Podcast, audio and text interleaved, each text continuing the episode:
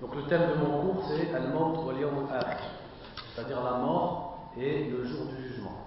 Donc pour faire ce cours, j'ai choisi qu'on lise, le morceau qui correspond à ce sujet dans l'Aqid al-Wasitiyah donc qui est, comme vous le savez, un épître sur la croyance de Ahl Sunnah par Ibn Taymiyyah. Donc on va lire le chapitre qui parle de ce sujet, de la mort et du jour du jugement, et on lira son explication à partir de l'explication du Cheikh Abdelaziz al-Rashid. Comme ça, en même temps, c'est l'occasion de découvrir ce livre. Pour les arabophones, ce livre, c'est une des belles explications de l'Aqid al-Wasitiyah et qui nous a été recommandé par le Cheikh Salih al-Sindi, Hafifahullah. Donc ce, ce livre, c'est Abdelaziz al-Rashid, qui était un savant de Riyad, rahimahullah. Un savant contemporain. Donc d'abord, on va lire le passage tel qu'il est dans Al-Wasitiyah. قال ابن تيمية رحمه الله تعالى فصل ومن الإيمان باليوم الآخر الإيمان بكل ما أخبر به النبي صلى الله عليه وسلم مما يكون بعد الموت فيؤمنون بفتنة القبر وبعذاب القبر ونعيمه. فأما الفتنة فإن الناس يفتنون في قبورهم فيقال للرجل من ربك وما دينك ومن نبيك فيثبت الله الذين آمنوا بالقول الثابت في الحياة الدنيا وفي الآخرة. فيقول المؤمن ربي الله والإسلام ديني ومحمد صلى الله عليه وسلم نبيي وأما المرتاب فيقول ها ها لا أدري. سمعت الناس يقولون شيئا فقلته فيضرب بمرزبة بمرز بمرزبة من حديد فيصيح صيحة يسمعها كل شيء إلا الإنسان.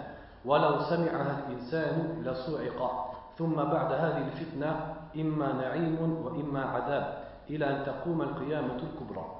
فتعاد الأرواح إلى الأجساد وتقوم القيامة التي أخبر الله بها في كتابه وعلى لسان رسوله وأجمع عليها المسلمون. فيقوم الناس من قبورهم لرب العالمين حفاة عراة غرلا وتدنو منهم الشمس ويلجمهم العرق. وتنصب الموازين فتوزن فيها أعمال العباد. فمن ثقلت موازينه فأولئك هم المفلحون. ومن خفت موازينه فأولئك الذين خسروا أنفسهم في جهنم خالدون. وتنشر الدواوين وهي صحائف الأعمال.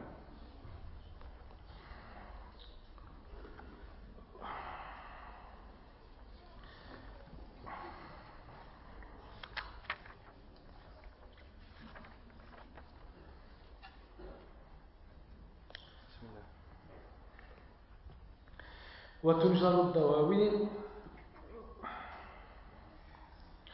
وهي صحائف الأعمال فآخذ كتابه بيمينه وآخذ كتابه بشماله ومن وراء ظهره.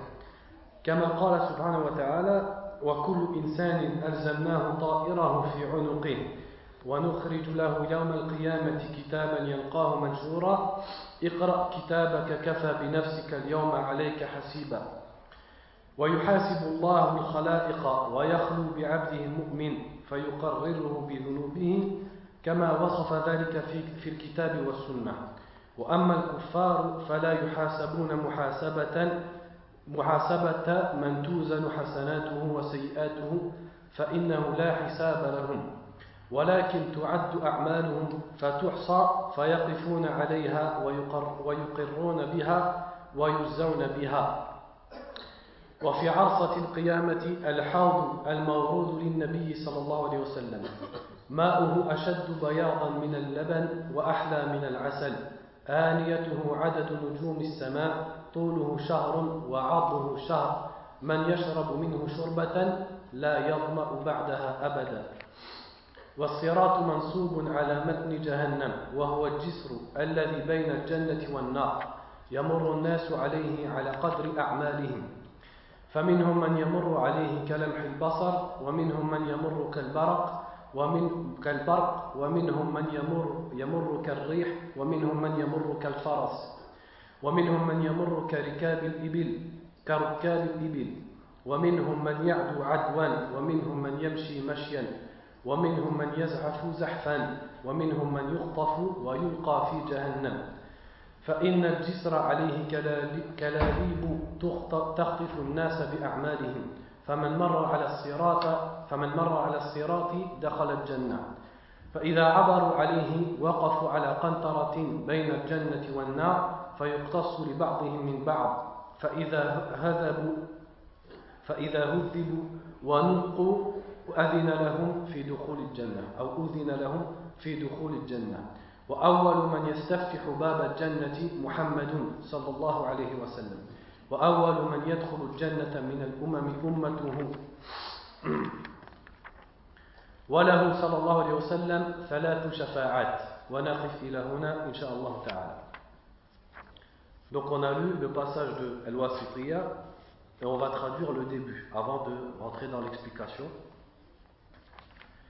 Donc il a dit chapitre, il fait partie de la foi au jour dernier, la foi en tout ce dont a informé le prophète sallallahu alayhi wa sallam parmi ce qui se passera après la mort. Donc il croit, c'est-à-dire Ahl Sunnah wa Jama'a, croit à la tentation, à l'épreuve de la tombe, ainsi qu'au châtiment de la tombe et au bienfait de la tombe. Quant à la tentation de la tombe, les gens seront éprouvés dans leur tombe. Et on dira à l'homme, qui est ton Seigneur, quelle est ta religion et qui est ton prophète? Alors Allah affirme ou raffermit ceux qui ont cru par la parole ferme dans la vie d'ici-bas et dans l'au-delà. Le croyant dira, mon Dieu est Allah, l'islam est ma religion et Mohammed est mon prophète. Quant à celui qui doute, il dira Ha ha, je ne sais pas, j'ai entendu les gens dire quelque chose et je l'ai dit. Et il sera alors frappé par un maillet de fer et il criera d'un cri qui sera entendu de toutes choses sauf l'être humain. Et si l'être humain l'entendait, il serait foudroyé. Et après cette épreuve, il y aura soit le délice, soit le châtiment jusqu'à la grande résurrection. Alors les âmes seront retournés au corps et arrivera la grande résurrection dont nous a informé Allah dans son livre ainsi que par la langue de son messager sallallahu et sur laquelle sont d'accord tous les musulmans. Et donc les, gens se lèveront de leur tombe vers le Seigneur de l'univers à pieds nus, sans vêtements et non circoncis. Et le soleil se rapprochera d'eux et la, la sueur couvrira leur bouche et on dressera les balances, et alors les œuvres des êtres humains seront pesées. Donc celui dont la balance est lourde, ceux-là sont ceux qui réussissent. Et ceux dont la balance est légère, ceux-là sont ceux qui ont perdu, perdu leur propre personne et qui seront éternellement en enfer. Donc on va expliquer au moins jusqu'ici, Inch'Allah ta'ala. قال الشارح رحمه الله تعالى قوله الإيمان باليوم الآخر الذي هو أحد أصول الإيمان الستة المذكورة في حديث عمر وغيره Donc quand il a dit la foi au jour dernier, donc comme vous le savez, il dit c'est un des six piliers de la foi qui sont mentionnés dans le hadith de Omar. Donc le hadith de Omar, c'est le hadith en fait qu'on qu appelle souvent hadith ou Jibril, le hadith de Jibril. والمراد بالإيمان التصديق بما يقع من الحساب والميزان والجنة والنار وغير ذلك وسمي باليوم الآخر لتأخره عن الدنيا Donc quand on dit la foi au jour du jugement dernier, c'est le fait de croire, être tasdiq, c'est-à-dire de, de déclarer comme étant véridique al-hisab, c'est-à-dire le compte, al-mizan, la balance, le paradis, al-jannah, l'enfer, et, toutes les, et tous les autres détails. Et ce jour a été nommé Al-Yawm al-Akhir parce qu'il vient après la vie terrestre. قوله الإيمان بكل ما أخبر به النبي صلى الله عليه وسلم مما يكون بعد الموت Ensuite, il a dit donc qu'il fait partie de cette foi le fait de croire à tout ce dont le prophète sallallahu alayhi wa sallam a informé à propos de ce qui se passera après la mort. أي من فتنة القبر وعذابه ونعيمه وكونه حفرة من حفر النار أو روضة من ريال الجنة وتوسيعه على بعض وتضييقه على بعض وضغطه ونحو ذلك وإعادة الروح إلى الميت Donc c'est de croire notamment à l'épreuve de la tombe, de croire également au châtiment de la tombe, aux délices de la tombe. C'est de croire au fait que la tombe peut être un trou parmi les trous de l'enfer, ou alors au contraire un jardin parmi les jardins du paradis. C'est de croire que la tombe elle sera élargie pour certaines personnes, et au contraire elle sera resserrée sur certaines personnes, et également qu'elle fera une pression sur celui qui est dedans et également croire au fait que les âmes vont être retournées dans les corps.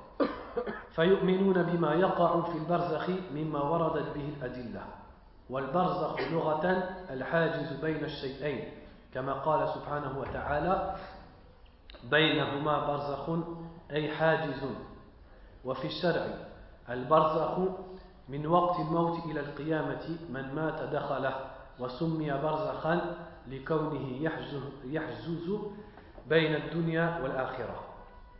donc il dit Ahl Sunnah croit à tout ce qui se passe dans Al-Barzakh qui a été cité dans les preuves religieuses.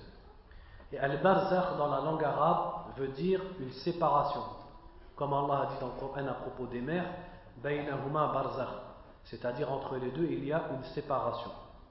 Et religieusement, ce qui est voulu par Al-Barzakh, c'est à partir du moment où une personne meurt jusqu'à la grande résurrection. Donc toute personne qui meurt rentre dans ce qu'on appelle Al-Barzakh, qui s'appelle justement Al-Barzakh, parce qu'il sépare pour la personne entre sa vie d'ici-bas et le jour du jugement dernier. qabr. Ensuite, il explique quand Ibn Taymiyyah a dit l'épreuve de la tombe. Al-fitnatul al-imtihan wa l'ikhtibar. Donc la fitna, dans la langue arabe, c'est comme un test ou une épreuve. wal munkerun wa nakir. ويريد ويريد بفتنة القبر مسألة منكر ونكير Donc, il dit les deux tentateurs, les deux qui vont faire subir cette épreuve sont Munkir et Nakir. Donc, quand on parle de Fitnatul Qabr, l'épreuve de la tombe, c'est-à-dire les questions posées par Munkir et Nakir. ويجب الإيمان بذلك لثبوته عن النبي صلى الله عليه وسلم في عدة أخبار يبلغ مجموعها حد التواتر Donc il est obligatoire d'avoir foi en ce point à cause de tous les hadiths qui ont été rapportés du prophète sallallahu alayhi wa et qui réunis les uns aux autres atteignent le degré du tawatur. Tawatur, c'est-à-dire le fait d'être rapporté en une quantité telle que raisonnablement on ne peut pas rejeter ce hadith. Donc ça peut être un hadith qui est mutawatir et ça peut être aussi un sens qu'on retrouve dans plusieurs hadiths qui sont tellement nombreux que ce sens il devient mutawatir. C'est ce qui est voulu ici.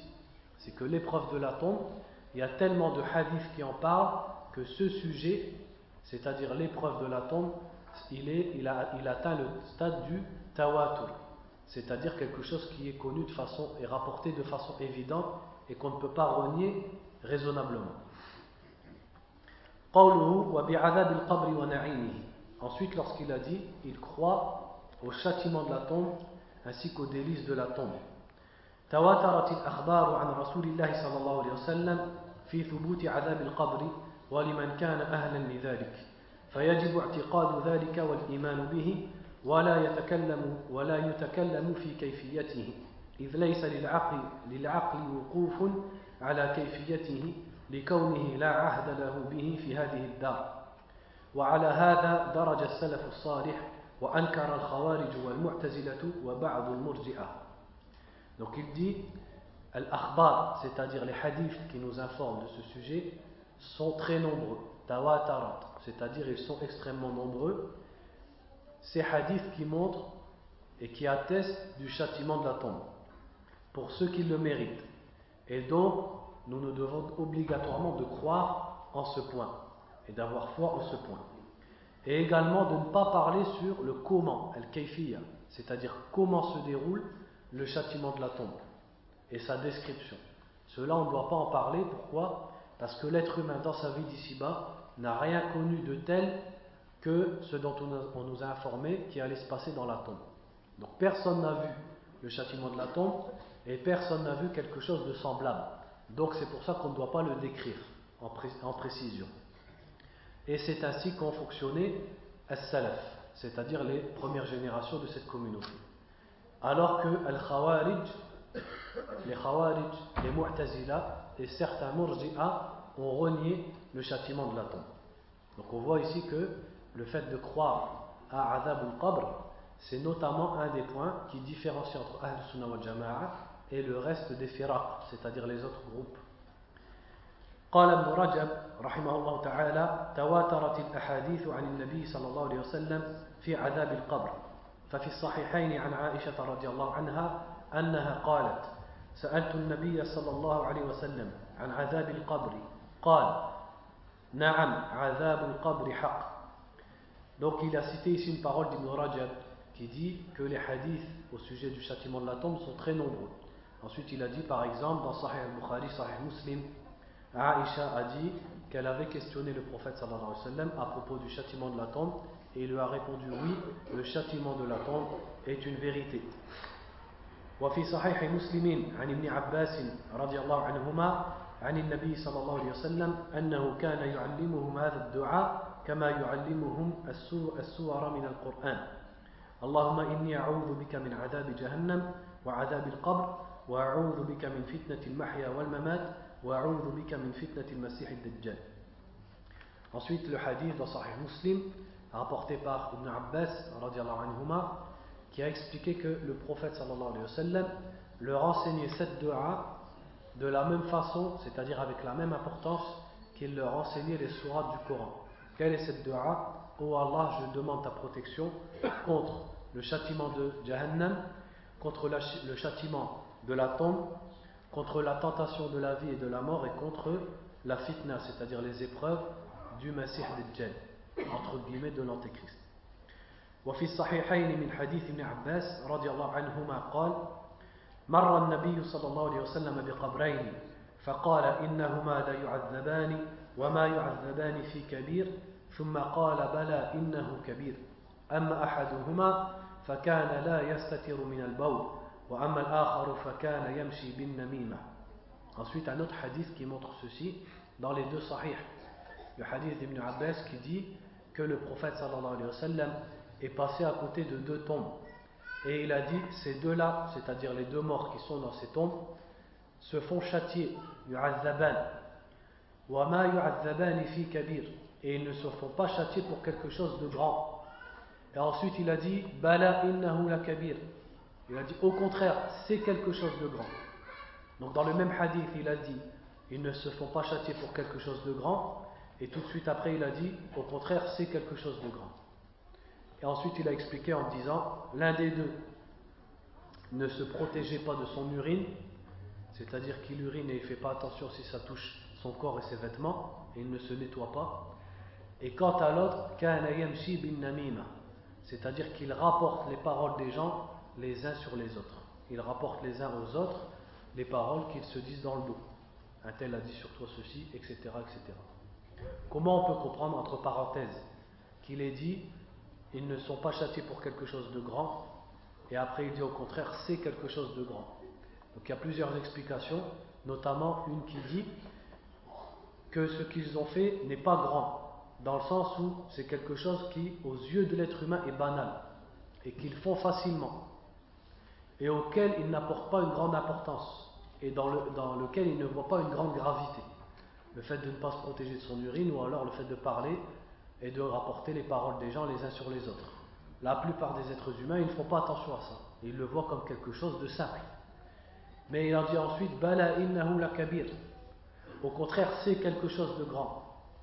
C'est-à-dire, c'est petit aux yeux de l'être humain, mais auprès d'Allah subhanahu wa ta'ala, c'est quelque chose de grand et de grave. قال المروذي قال أبو عبد الله أحمد بن حنبل رحمه الله عذاب القبر حق لا ينكره إلا ظل مضل Ensuite, il a rapporté cette parole de Marwazi qui a dit L'imam Ahmed ibn Hanbal a dit Le châtiment de la tombe est une vérité, nul ne le renie si ce n'est un égaré qui égare les autres. Dans le Et le shir souligne en disant le châtiment de la tombe se fait à la fois sur l'âme de la personne et également sur son corps.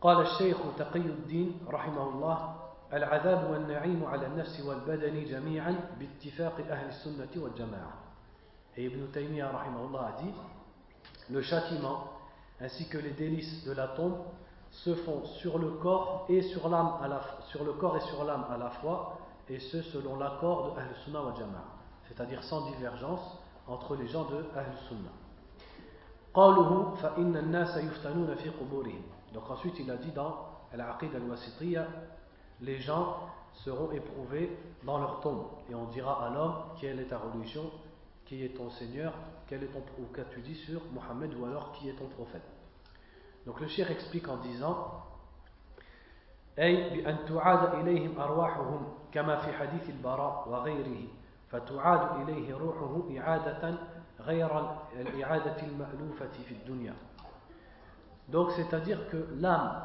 de la personne est renvoyée à son corps mais pas de la même façon que elle est reliée à son corps dans la vie d'ici-bas c'est-à-dire d'une autre façon ليسأل ويمتحن في قبره et ce afin qu'on lui pose des questions et qu'on l'éprouve dans sa tombe.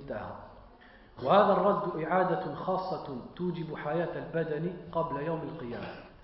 Et ce retour de l'âme à ce corps implique la vie à nouveau de ce corps avant même le jour du jugement, c'est-à-dire à ce moment-là pour qu'il soit questionné. فإن الروح لها بالبدن خمسة أنواع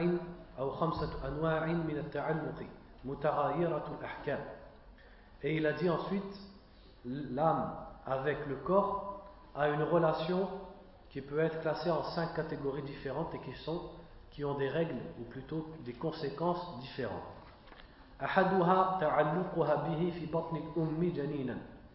La première c'est la façon dont l'âme est accrochée ou le rapport entre l'âme et le corps alors que l'enfant est encore dans le ventre de sa mère.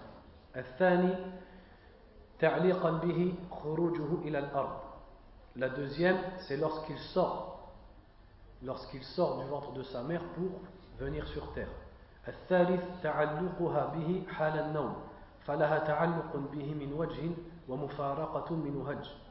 Ensuite, la troisième, c'est lors du sommeil. C'est une autre relation entre l'âme et le corps. Ils sont séparés d'une façon et ils sont également liés d'une autre façon. الرابع تعلقها به في البرزخ فإنها وإن فارقته وتجردت عنه فإنها لم تفارقه فراقا كليا Quatrièmement, dans Al-Barzakh, c'est-à-dire ce monde intermédiaire après la mort. Donc il dit, sur la façon dont l'âme est reliée au corps à ce moment-là, donc c'est encore une autre façon. Et il dit même si l'âme, même si le corps est dénué de l'âme à ce moment-là, mais il n'est pas dénué de l'âme de façon complète. Et il garde une relation avec l'âme. Et il n'en est pas séparé de façon totale.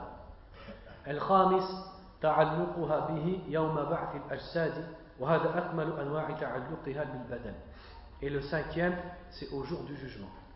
C'est-à-dire lorsque les gens seront ressuscités et ça, c'est la façon la plus totale dont l'âme est reliée au corps. Pourquoi? Parce que l'âme est bel et bien dans le corps, et ce pour l'éternité, à ce moment-là. Donc c'est le moment où ils sont reliés au, maximum, au point où ils ne, se, sépareront plus après ça. Min kitab Donc il dit ceci et cité dans le livre Ar-Ruh de l'imam Ibn Qayyim al-Jawziyya rahimahullah.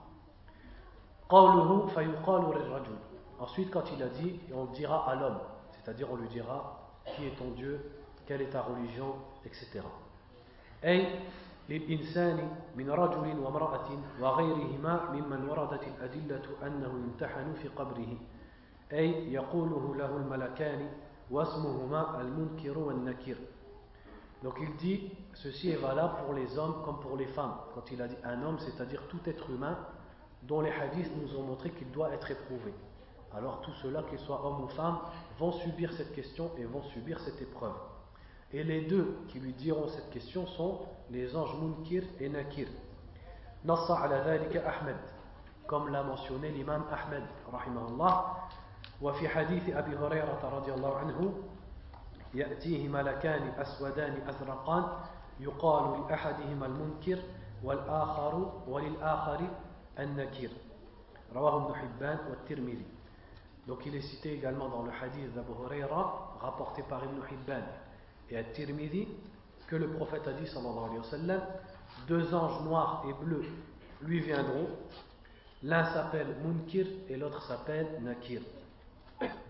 وقوله منكر مفعل ونكير فعيل بمعنى مفعول من أنكر وكلاهما ضد المعروف وسمي به لأن الميت لم يعرفهما ولم ير صورة مثل صورتهما وظاهر هذا ومقتضى الأحاديث استواء الناس في اسمهما وذكر بعض العلماء أن اللذين يسألان المؤمن اسمهما البشير والمبشر أو المبشر والأول هو الصحيح.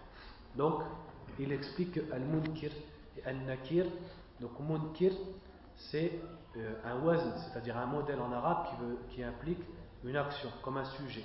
Et nakir c'est plutôt celui qui subit une action. Et tout ça vient, ça vient de An-Nakara, qui est le contraire de Al-Ma'arifa, c'est-à-dire le fait d'être inconnu. Pourquoi ils ont été appelés comme ça, Munkir et Nakir Parce que l'être humain ne les connaît pas. Et également, il n'a rien vu qui leur ressemble auparavant. Donc quand ils lui viennent, ils lui sont complètement inconnus. Et en plus, il n'a rien vu qui ressemble à ça auparavant. Ensuite, donc pour la parenthèse, il a mentionné que euh, certains savants ont dit que les deux anges s'appelaient Mubshir et Bashir, mais ils disent ce qui est authentique, c'est Munkir et Nakir, comme ça a été cité dans Sunan al-Tirmidhi. قوله فيقال للرجل من ربك إلى آخره كما أخرج الشيخان من حديث البراء بن عازب رضي الله عنه عن النبي صلى الله عليه وسلم في قوله يثبت الله الذين آمنوا بالقول الثابت في الحياة الدنيا الآية. نزلت في عذاب القبر.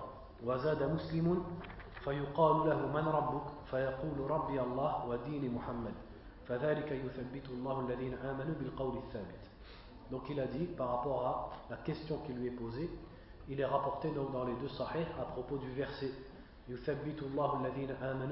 c'est-à-dire Allah a affermi ceux qui ont cru dans la vie d'ici-bas et dans l'au-delà par la parole ferme. Et à propos de ce verset, le prophète sallallahu alayhi wa sallam a dit Ceci est lors de l'épreuve de la tombe. Et l'imam muslim a rajouté dans sa version, rahimahullah, on dira à l'homme Qui est ton Dieu? Et il dira Mon Dieu est Allah. Et, on lui, il répondra également ma, religion, ou plutôt, euh, ici ils ont dit Wadini Muhammad, c'est une erreur de frappe, Wanabiyi Muhammad, c'est-à-dire mon prophète et Muhammad. Et ceci est l'explication du verset. C'est-à-dire qu'Allah va raffermir les croyants à ce moment-là en leur facilitant de donner la bonne réponse aux questions. وفي الصحيحين من حديث أنس بن مالك رضي الله عنه أن رسول الله صلى الله عليه وسلم قال إن العبد إذا وضع في قبره وتولى عنه أصحابه وإنه لا يسمع قرع نعالهم أتاه ملكان فيقعدانه فيقولان ما كنت تقول في هذا الرجل لمحمد صلى الله عليه وسلم؟ فأما المؤمن فيقول أشهد أنه عبد الله ورسوله فيقال له انظر مقعدك من النار وقد أبدلك الله به مقعدا من الجنة قال فيراهما جميعا يعني المقعدين Donc il est également rapporté dans les deux sahih que le prophète sallallahu alayhi wa sallam a dit lorsque la personne est posée dans sa tombe et que ses compagnons se détournent de lui et lui il entend le piétinement de leurs sandales alors à ce moment-là lui viennent deux anges qui le font asseoir et lui disent qu'est-ce que tu disais sur cet homme en voulant dire par là Mohammed sallallahu alayhi wa sallam donc le croyant dit je témoigne que c'est le serviteur d'Allah c'est-à-dire sa créature et son messager. Et alors ils lui disent Regarde ta place en enfer, et Allah te l'a remplacé par une place au paradis. Et à ce moment-là, il regarde les deux places, c'est-à-dire qu'il voit la place qu'il aurait dû avoir en enfer, et il voit la place qu'il a eue au paradis. قال قتادة رحمه الله ذكر لنا أنه يفسح له في قبره وأما المنافق والكافر فيقال له ما تقول في هذا الرجل؟ فيقول لا أدري. كنت أقول ما يقول الناس فيقال لا دريت ولا تليت. ويضرب بمطراق من حديد ضربة Ensuite, le hadith continue en disant donc Qatada a rajouté une explication en disant Il nous a été dit que la tombe lui sera élargie. fi Et quant à l'hypocrite, al-munafiq, c'est-à-dire celui qui cache la mécréance et extériorise l'islam, et le mécréant, on leur dira Que disais-tu de cet homme? Et il répondra Je ne sais pas. J'ai entendu les gens dire quelque chose, ou plutôt il dira Kuntu Je disais ce que les gens disaient. Et alors on lui répondra Tu n'as point su la darait, c'est-à-dire tu ne savais rien et tu n'as rien lu. Et alors il sera frappé par une barre de fer et il criera d'un cri qui sera entendu par tous ceux qui sont autour de lui, à part les djinns et les humains. Donc ensuite il a dit les gens seront éprouvés. Et le shir explique en, disant, en disant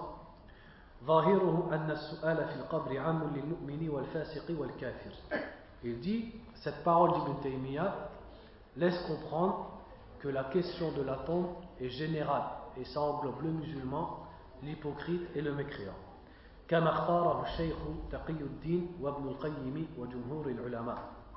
Et c'est ce qu'a choisi, c'est-à-dire le fait que cette épreuve de la tombe englobe même les non-musulmans.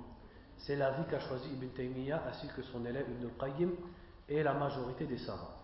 خلافا لابن عبد البر حيث قال لا يسأل إلا المؤمن أو إلا مؤمن أو منافق كان منسوبا لدين الإسلام بظاهر الشهادة بخلاف الكافر Donc il dit contrairement à l'imam Ibn Abd al-Barr al-Maliki al-Andalusi rahimahullah qui lui a dit que cette épreuve de la tombe n'est destinée qu'aux musulmans ou alors à l'hypocrite qu'on disait être qui était assimilé à l'islam dans la vie d'ici-bas parce qu'il faisait la shahada Contrairement aux non-musulmans